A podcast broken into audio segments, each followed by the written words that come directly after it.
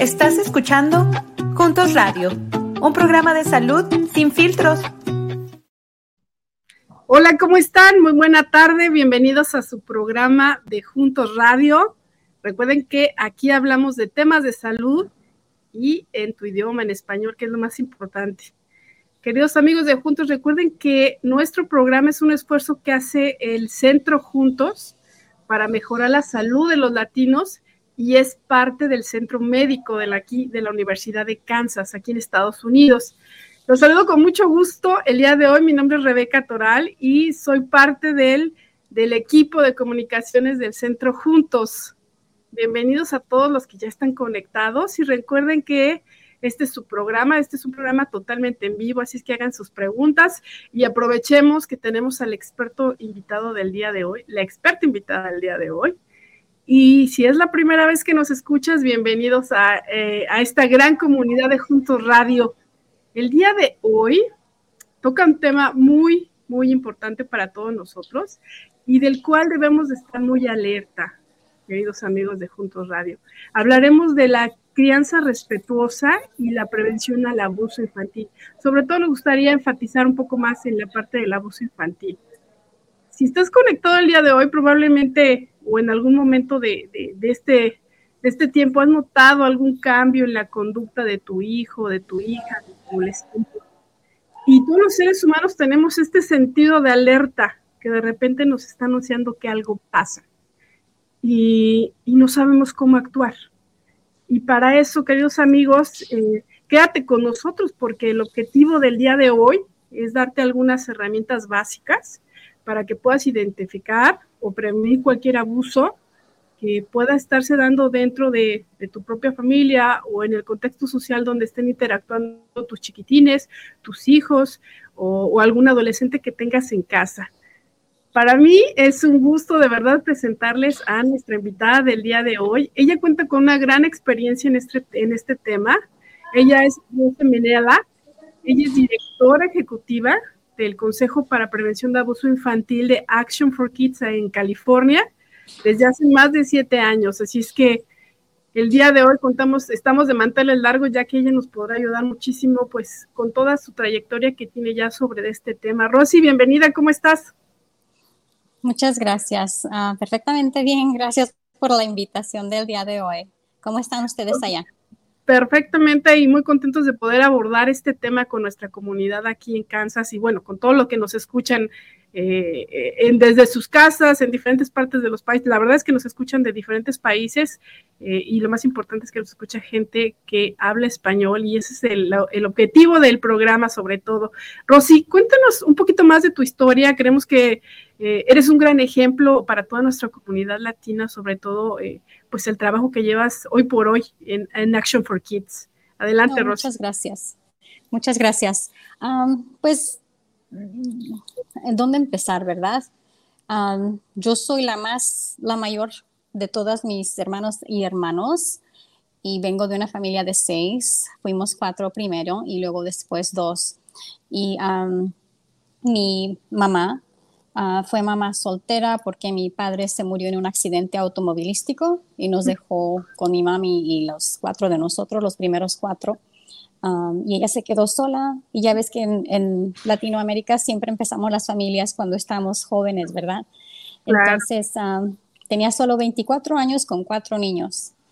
Pero, y la razón por qué les platico esto es porque hay muchas estadísticas. Entonces, cuando estemos platicando, para que sepan el, el contexto, ¿verdad? nos venimos aquí a los Estados Unidos cuando yo tenía 12 años y mi hermana la más chiquita tenía que uh, cinco.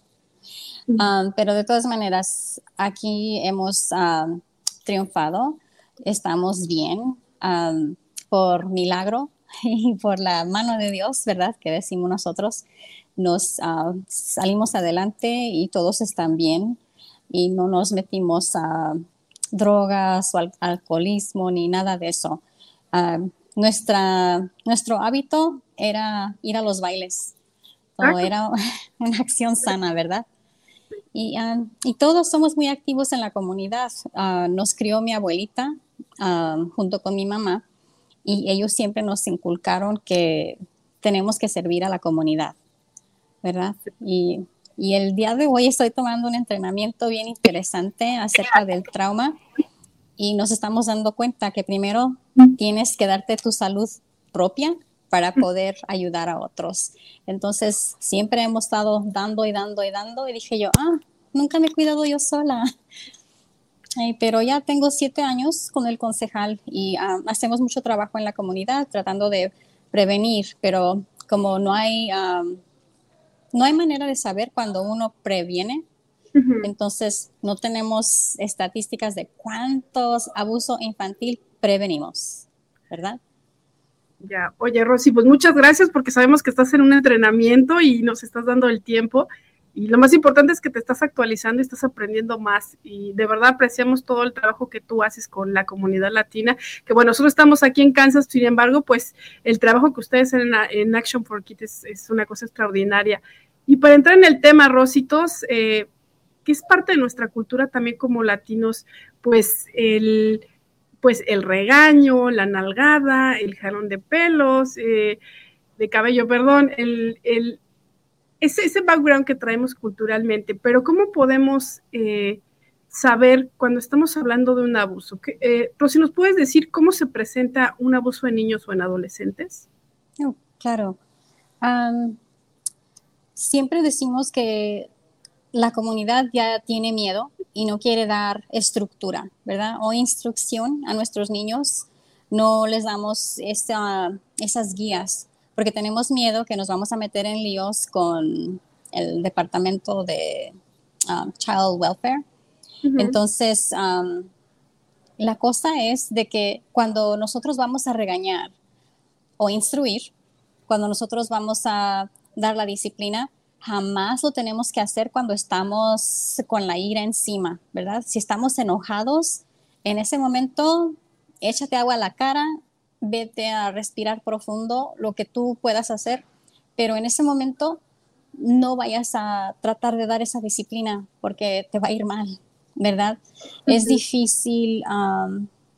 y cuando dicen estamos viendo rojo, es verdad.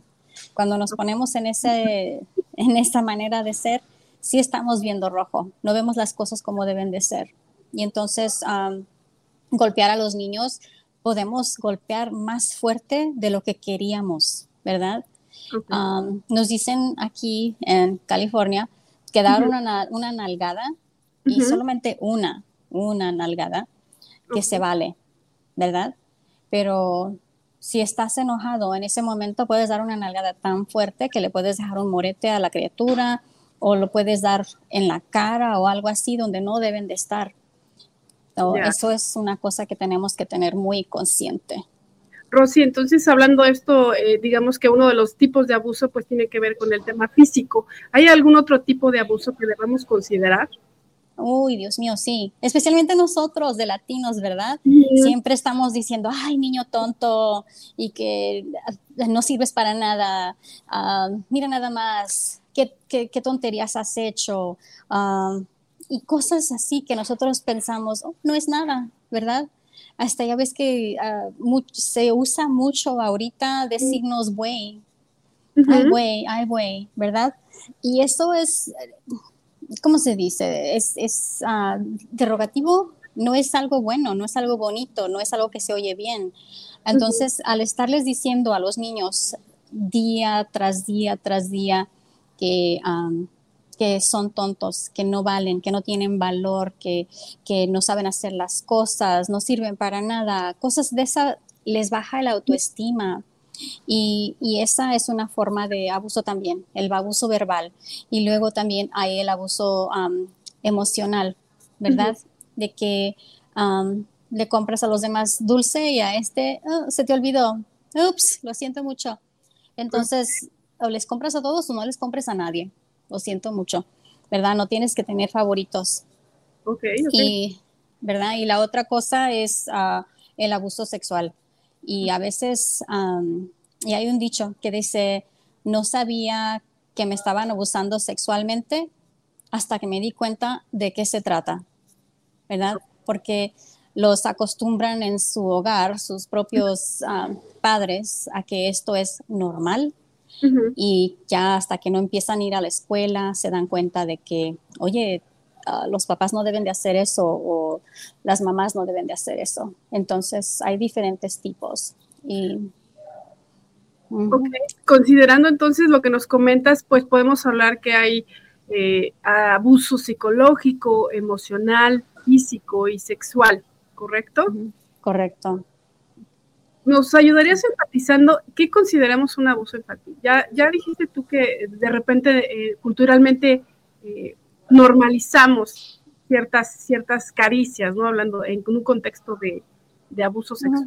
¿Qué, consideramos cuando ya es un abuso infantil? Ok. Um, siempre hemos dicho que, um, que cuando das un saludo, das un abrazo, ¿verdad? Pero um, no sé si has oído la palabra lap dance, pero se usa en el contexto de una persona que va a, una, a un bar, a, un, a una cantina, a tomarse un trago, lo que sea, y hay uh, muchachas ahí, bailarinas, que se sientan en sus, en sus piernas, ¿verdad? Y de eso se trata, de lap dance, es para, para dar esa sexualidad a la persona en la que se está sentando en sus piernas. Entonces, a veces las los personas que son morbosos, si toman a ese niño, se lo sientan en las piernas y les, ¿cómo se dice? Los, los bounce, los van... Los provocan, los seducen, los...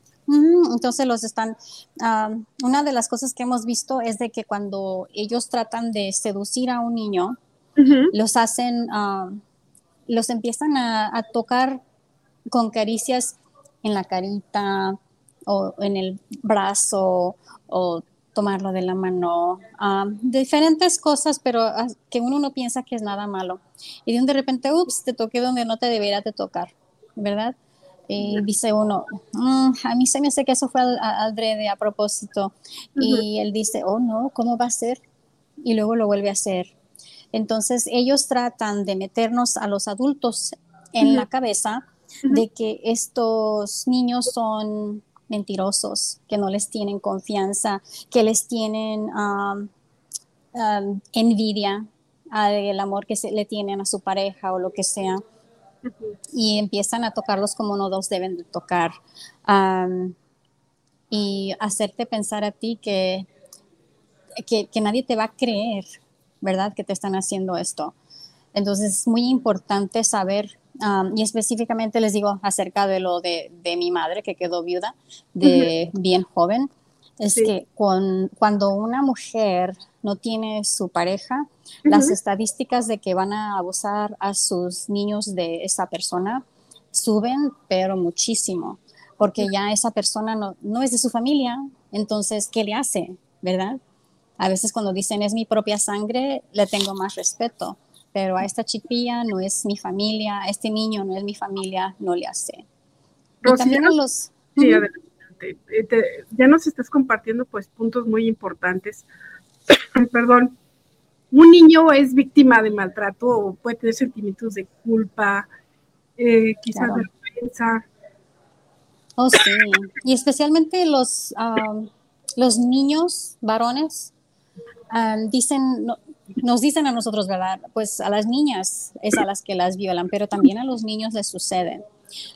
y a los niños, ellos no platican, no dicen nada, porque los hacen que se sientan mal, ¿verdad? Que es su culpa. Y nosotros tenemos que decirles a nuestros hijos varones que el, el que tengan una erección en su pene, eso es normal, ¿verdad? que eso es normal completamente.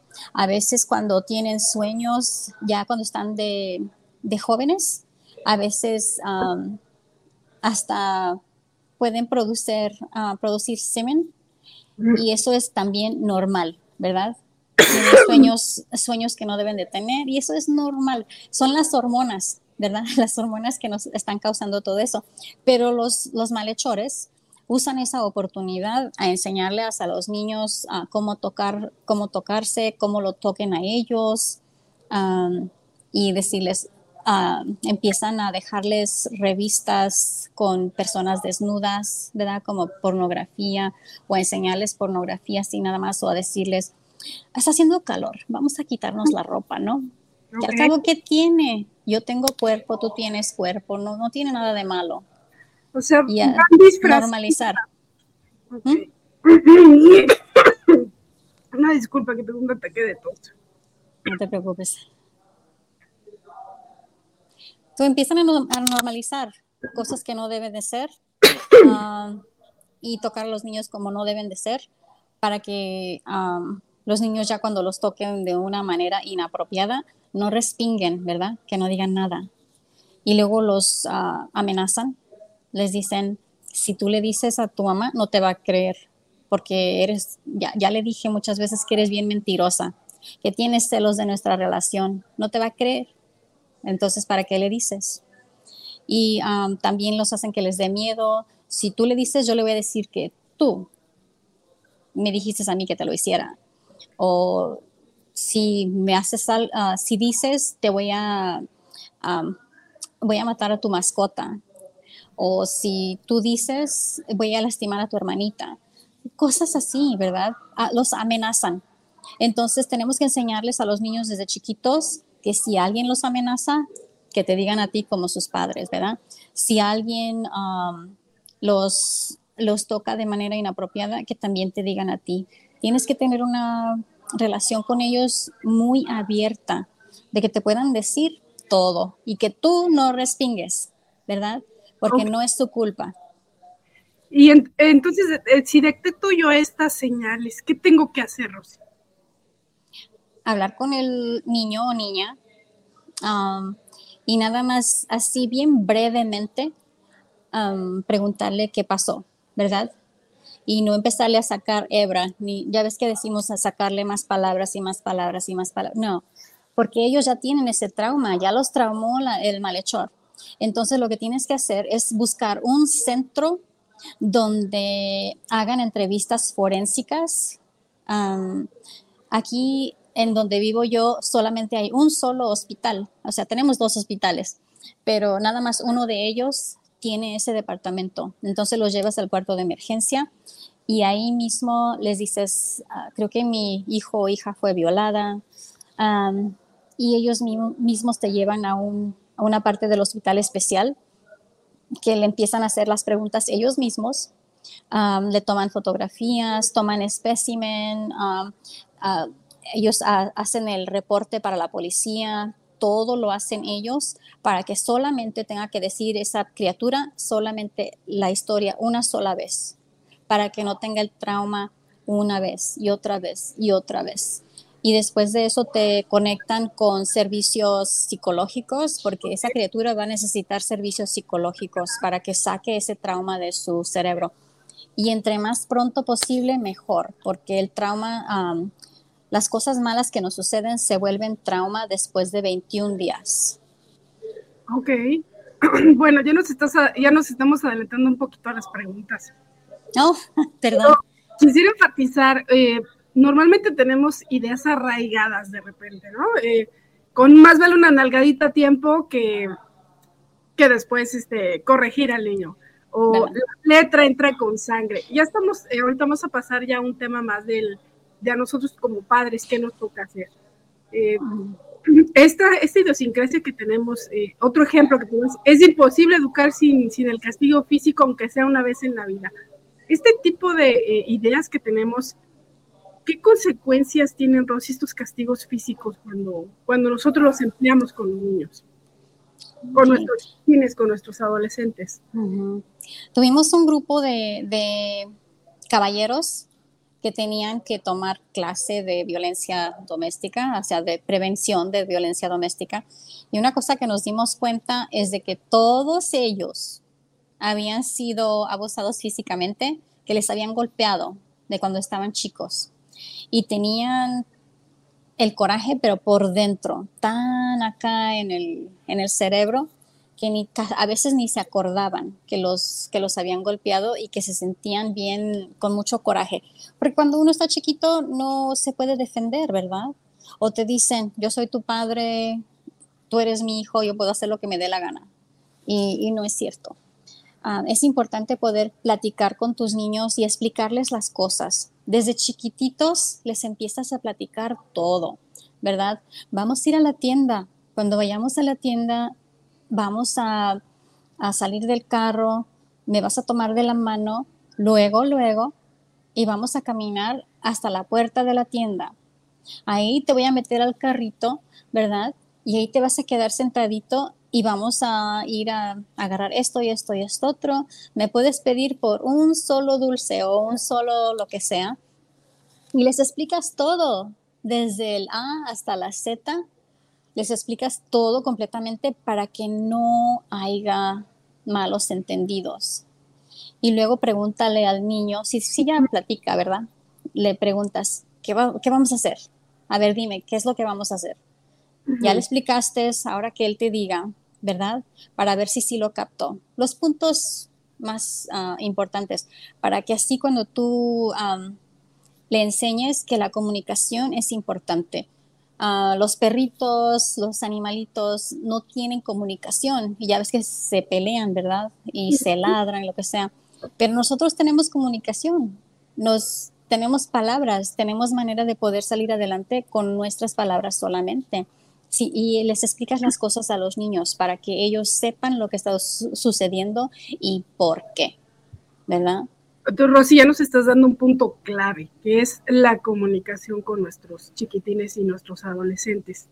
Entonces, me gustaría eh, pasar al tema de lo que es la crianza respetuosa y el buen trato. ¿Qué es en sí la crianza respetuosa?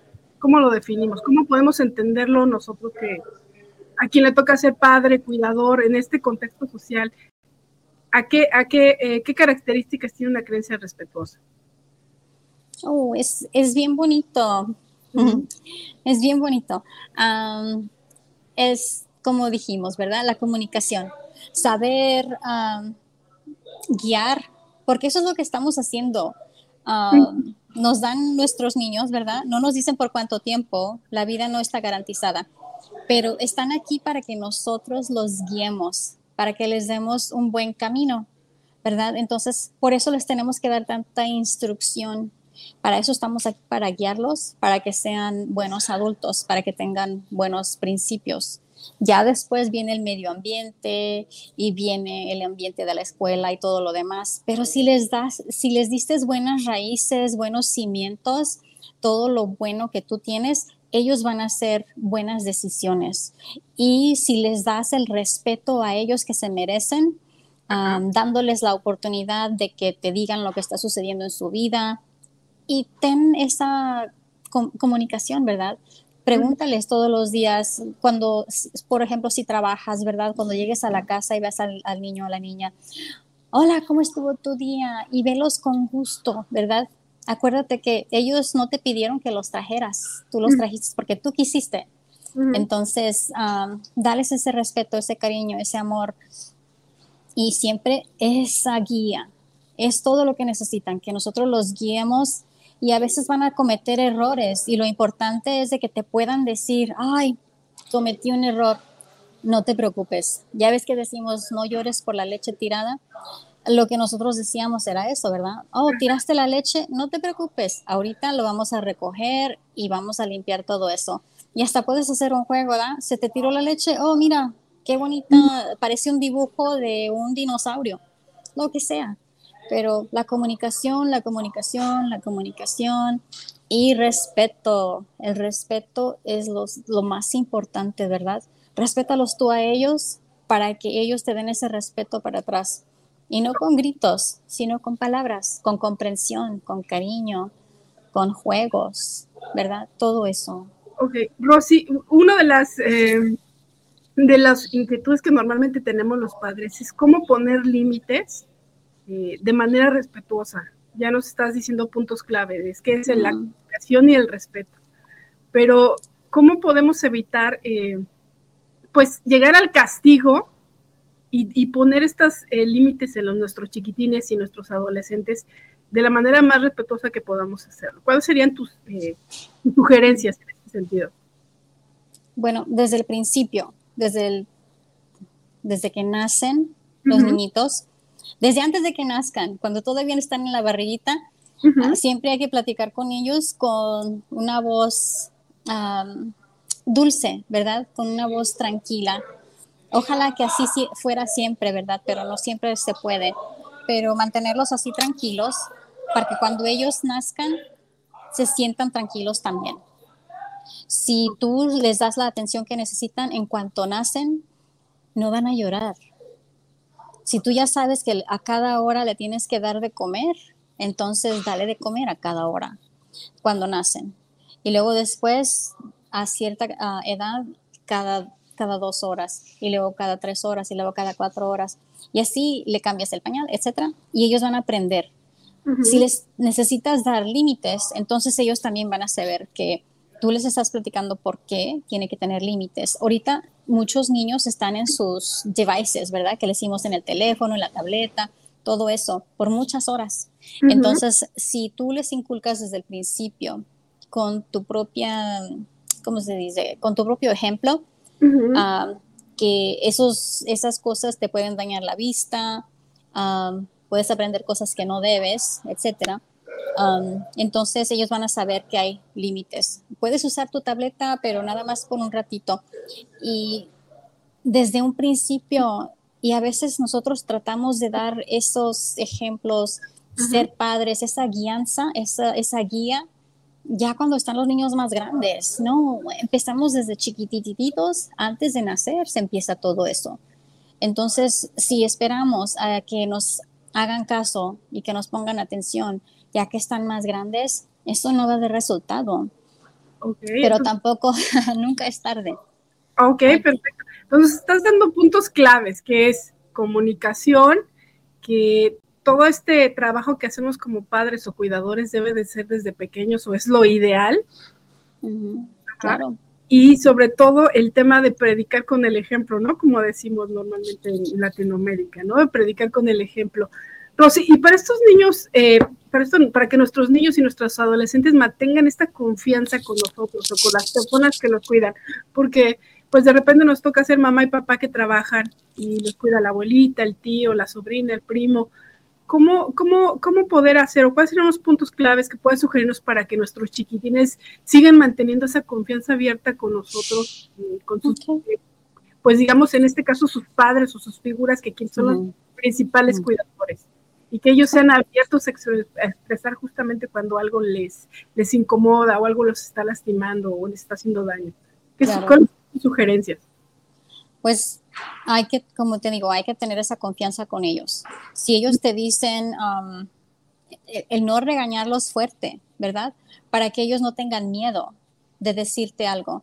Um, hasta cuando están enfermos, ¿verdad? Um, si vienen y te dicen, no puedo respirar, ¿verdad? Que tiene asma o lo que sea, no, que respira. Si necesitas, oh, un momentito, mijo, ahí vengo, échate agua a la cara.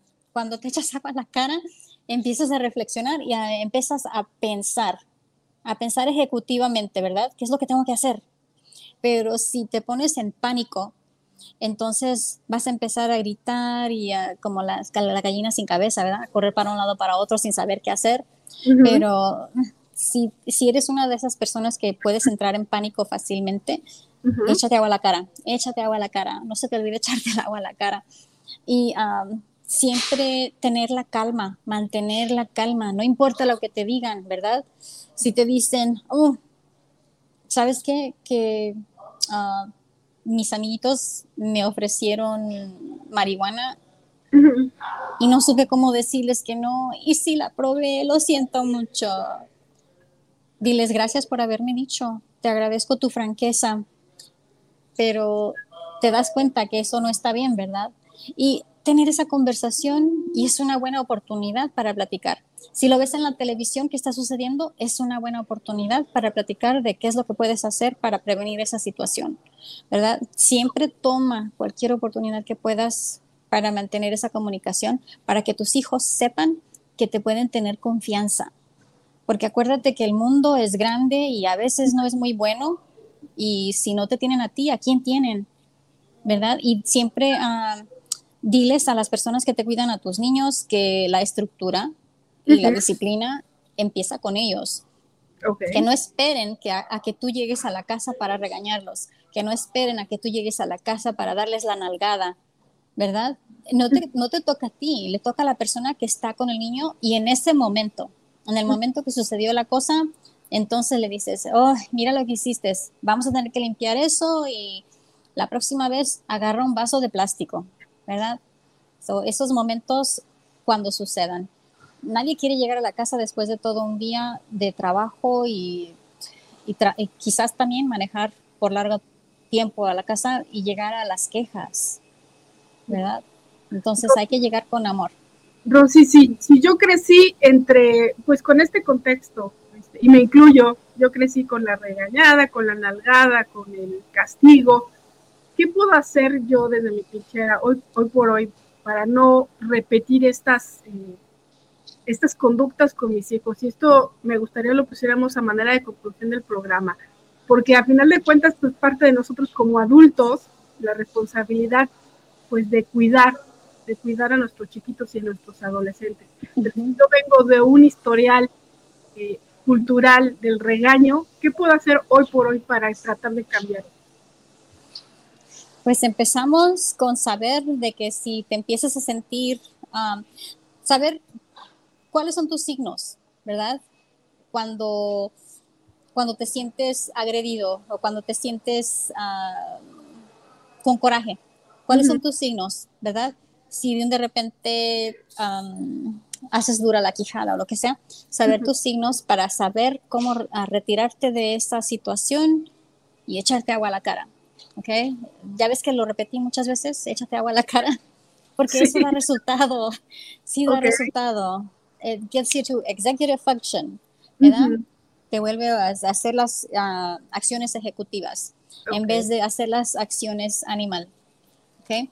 Entonces, todos tenemos nuestro cerebro animal y el cerebro ejecutivo, todos, todos.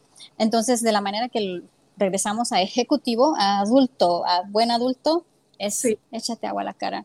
Y si no tienes agua así a un ladito de ti o cerca de ti, ah, respira profundo por la nariz, deténlo por uno, dos, tres, cuatro segundos y lo sacas por los labios, ¿cómo se dice? Apretados. O sea, fuertes, apretados, como si estás tratando de soplar a las velitas. Y eso también te ayuda a calmarte. Hazlo de menos cinco veces. Y si no te acuerdas, levanta la mano y luego dices, usas el dedo. Adentro, para afuera. Adentro, para afuera. Adentro, para afuera. Hasta que vayas todo alrededor de la mano. Y esas son cinco veces que vas a respirar profundo y, salir, y sacar el aire. Y eso te ayuda a tranquilizarse. Okay. Y, haz cambios. Lee libros. Lee muchos libros acerca de cómo. Ah, un, libro que me gustó mucho y ojalá que lo haga en español también eh, se llama Platicando sobre mm, eggshells, que, que, viene siendo las cáscara de huevo. Sí, sí, cáscara de huevo. Mm. Ya ves que decimos walking on eggshells, este es talking on eggshells. So, platicando sobre cáscaras de, huevo. Tiene tanta buena información de cómo ser mejor, uh, tener mejor comunicación y cómo uh, mantener la calma también. Ok. Se los recomiendo. Parte de, de, pues, de no tratar con esta eh, tradición cultural del, regaño, del golpe y, enfocarnos en una creencia respetuosa es empezar con introspectiva con nosotros mismos, ¿no? Desde el control de la emoción, ya lo dijo Rosy varias veces, echémonos agüita, mantengamos el control de la emoción para que no estallemos y pues vayamos con nuestros chiquitines que son los más vulnerables y seamos realmente el, punto de apoyo. Rosy, se nos está acabando el tiempo. Eh, agradezco mucho el día de hoy de, toda tu, eh, de todo tu comentario, de esta charla que es bien importante.